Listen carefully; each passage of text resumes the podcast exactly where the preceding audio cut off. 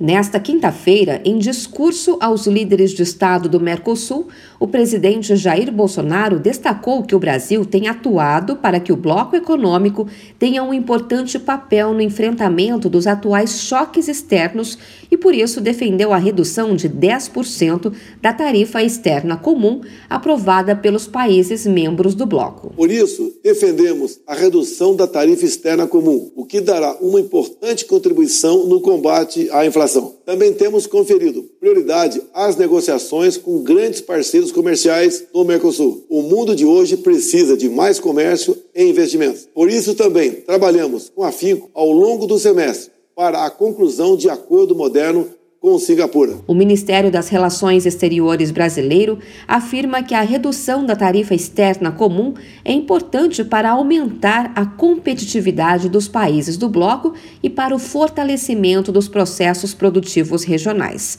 A declaração do presidente Bolsonaro foi transmitida por meio de um vídeo enviado à cúpula do Mercosul, bloco econômico formado por Paraguai, Uruguai, Brasil e Argentina, que realizou a 60 reunião ordinária.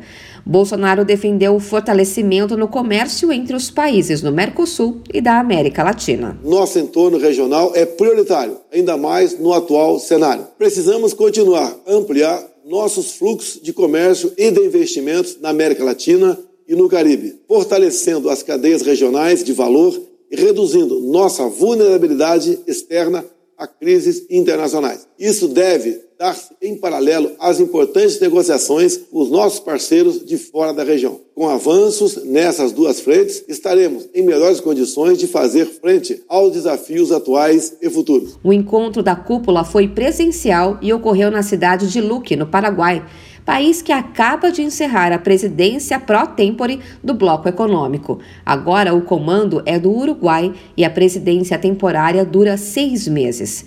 Ao discursar por videoconferência, Jair Bolsonaro ainda destacou ações internas no Brasil para combater os altos preços do combustível e da energia. O presidente também destacou a implementação do Auxílio Brasil durante a pandemia.